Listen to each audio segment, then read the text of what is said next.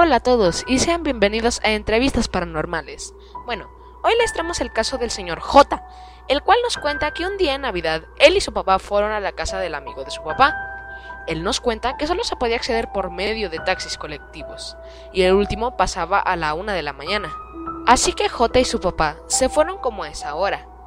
Él cuenta que cuando iban de camino en el taxi, vieron unos carros detenidos en la carretera y ellos vieron que habían atropellado a alguien, debido a que había una persona tirada en la carretera, tapada con una manta, y a un lado del cuerpo se veía una olla verde con comida.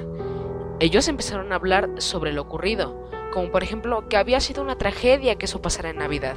Y hasta el taxista les dijo que tal vez mandaron a esa persona a recoger una cena de Navidad y lo atropellaron al pasar. Cuenta que cuando el taxista les estaba diciendo eso, ellos pasaron por una curva y vieron a un niño descalzo con una olla verde llena de comida.